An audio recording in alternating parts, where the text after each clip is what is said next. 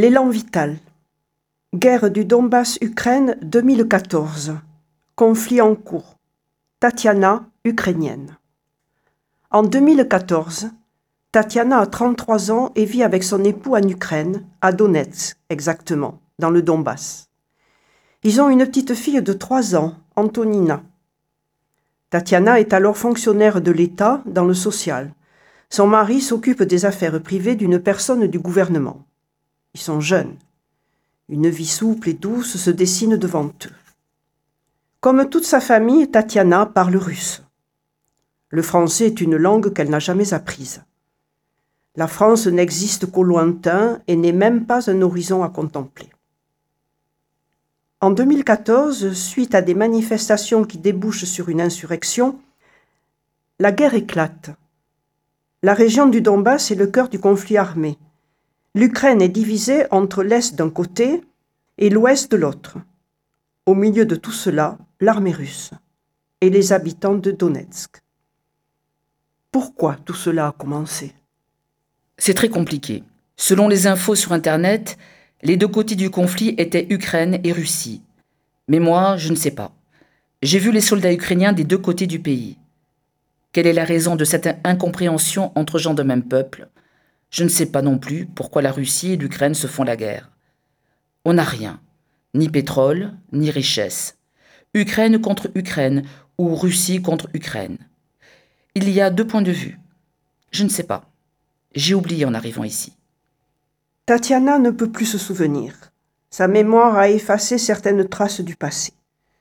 Pour se rappeler, elle se fie à ses sens, rappels organiques et non cérébraux. Une mémoire vive et biologique. Comment tout cela a commencé? On a vu les soldats passer et des avions au-dessus de la tête. À midi, je faisais ma pause, je rentrais chez moi déjeuner et j'ai vu l'avion. La télévision a annoncé la guerre. Mes yeux et mes oreilles ont vu et entendu, jour et nuit, non-stop, les bruits de la guerre. On a vécu de nombreuses attaques contre l'école, l'hôpital et les habitations. La vie quotidienne était perturbée par les bombardements et les tirs d'armes à feu. Chaque jour, on entendait les bruits. On a vu des chars qui passaient par les rues, et au-dessus de nous, les avions. C'était trop compliqué de vivre dans ces conditions, encerclés par les engins de guerre. Son mari, qui travaillait pour le gouvernement, a subi des répressions à cause du conflit. Ils n'ont pas supporté et sont partis se cacher chez leurs parents, dans les sous-sols, enfermés jour et nuit dans la maison. Tatiana a dû quitter son travail. Six mois sous les bombes, les feux, la peur et l'insupportable se fait cher. Ne pas rester sur place, à l'arrêt, ne plus être une cible qui attend la mort, être en mouvement pour ne plus être un point de mire. En une nuit, leur vie bascule. Ils décident de partir. Le mouvement est en marche. Comment l'idée de départ est-elle venue? Ma fille était en danger de vie. Je n'ai pas réfléchi. On s'est couché et le lendemain matin, on a rassemblé quelques affaires dans trois valises. On avait juste ça, trois valises, un peu d'argent donné par les parents. C'est tout. Aucun bijou, rien. C'était ma décision de tout quitter, de tout abandonner. En partant, on n'était pas au courant de là où nous allions. On pensait à la Russie ou à la Bulgarie. J'avais une seule idée dans ma tête sauver la vie de ma fille. Comment êtes-vous parti? Tout a été très rapide. Dans notre pays, il existe une station-service avec des conducteurs de poids lourds. On a demandé à un chauffeur si on pouvait monter pour qu'il nous conduise de loin. On ne savait pas où nous allions. On a donné beaucoup d'argent. Il n'a pas dit où il allait, mais je remercie ce monsieur qui a accepté. Il y avait des risques. J'étais avec une petite fille de trois ans. Nous étions enfermés dans un camion pendant trois jours et ne pouvions sortir que la nuit pour les besoins intimes. Ma fille a été malade. Je n'ai pas quitté mon pays, j'ai quitté un conflit, une guerre. C'est tout. Le courage s'impose. Il ne se décrète pas et n'est pas héroïque. Il est l'acte qui sauve, l'élan vital qui commande. Pour Tatiana, le départ s'éprouve comme une évidence. Quand elle monte dans ce camion, elle ne sait pas où il l'amène. Le parcours et la destination importent peu. Enfermée avec sa fille et son mari, elle n'en descend qu'à la nuit. L'obscurité est pareille à une armure discrète. Le noir est l'invisibilité nécessaire pour ne pas se faire repérer et ne pas revenir à la case départ. endurer la séparation d'avec sa terre matricielle, éprouver dans son cœur la douleur des adieux, Tatiana n'y a pas pensé. Le camion roule, et plus il roule, plus sa fille est sauvée. Plus il roule, plus il s'éloigne de la guerre, des bombardements, de l'horreur. Tatiana n'a pensé à rien d'autre, ni aux douleurs liées à la séparation d'avec ses parents et son pays qu'elle ne reverra plus, ni à l'inconnu qui se profile devant elle, ni aux risques, ni aux larmes qui coulent sans cesse. Au moment du départ, seul compte le départ. Le rythme est celui du camion qui les conduit loin de la guerre. Le temps est le présent et l'espace est le mouvement. Le reste ne compte pas.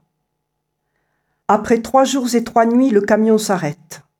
À leur descente, ils voient un immense lion bleu, bleu comme le ciel, sculpture totémique, annonciatrice de force et repère d'une nouvelle vie. Ils sont à Bordeaux, place Stalingrad. Ils sont sauvés loin de la guerre, mais aussitôt d'autres difficultés commencent. Étrangement, je n'ai pas trop de souvenirs de cette période quand nous sommes arrivés en France. C'est un peu incompréhensible de ne pas en avoir, mais tout était nouveau, et c'était très dur, parce qu'on ne savait pas ce que la France pouvait nous donner comme protection. On ne parlait pas français, seulement russe. Qu'allions-nous devenir? Avec une petite carte téléphonique achetée avant le départ, ils appellent un organisme de réfugiés qui les recueille. Ils y resteront un an, puis partiront à Mont-de-Marsan où ils vivent encore aujourd'hui, loin de la guerre. Tatiana commence à prendre conscience de ce qu'elle a fait. En partant, j'ai eu peur, bien sûr, et je pleurais beaucoup. Maintenant, je comprends, mais avant, je ne pensais pas à ce que nous faisions. Pour agir, il ne faut pas réfléchir. On n'a pas eu le temps de réfléchir. Le soir, tu y penses, le matin, tu pars. J'ai agi pour sauver la vie de ma fille. Je n'ai pas pensé à moi ni à mon mari. À cause de ce voyage sans fenêtre dans le noir, où elle a vomi souvent, ma fille a vécu de grandes difficultés petites. Cela a influé sur son psychisme. Mais je n'ai pas pensé à ces difficultés. Je pensais à la sauver, parce que sa vie était en danger. Par nature, je suis timide, mais quand on voit ce que j'ai fait, je suis courageuse. C'était quoi le courage? Rester ou partir? Démarré en 2014, le conflit armé n'a depuis jamais cessé. À cause des bombardements, mille écoles ont été détruites, les hôpitaux aussi. Aujourd'hui, tout est anéanti et il n'y a pas d'avenir. Je suis triste parce que mon pays me manque, mais j'ai peur d'y retourner. On ne sait jamais si quelqu'un nous attend. Parfois, je rêve que je passe l'Ukraine et aussitôt après que je ne peux pas rentrer en France. Un cauchemar. Nous sommes très heureux aujourd'hui. Nous avons du travail et Antonina a même sauté une classe. Mon pays est loin, mais ici, en France, il n'y a pas de guerre et le ciel est bleu. Bleu comme un lion.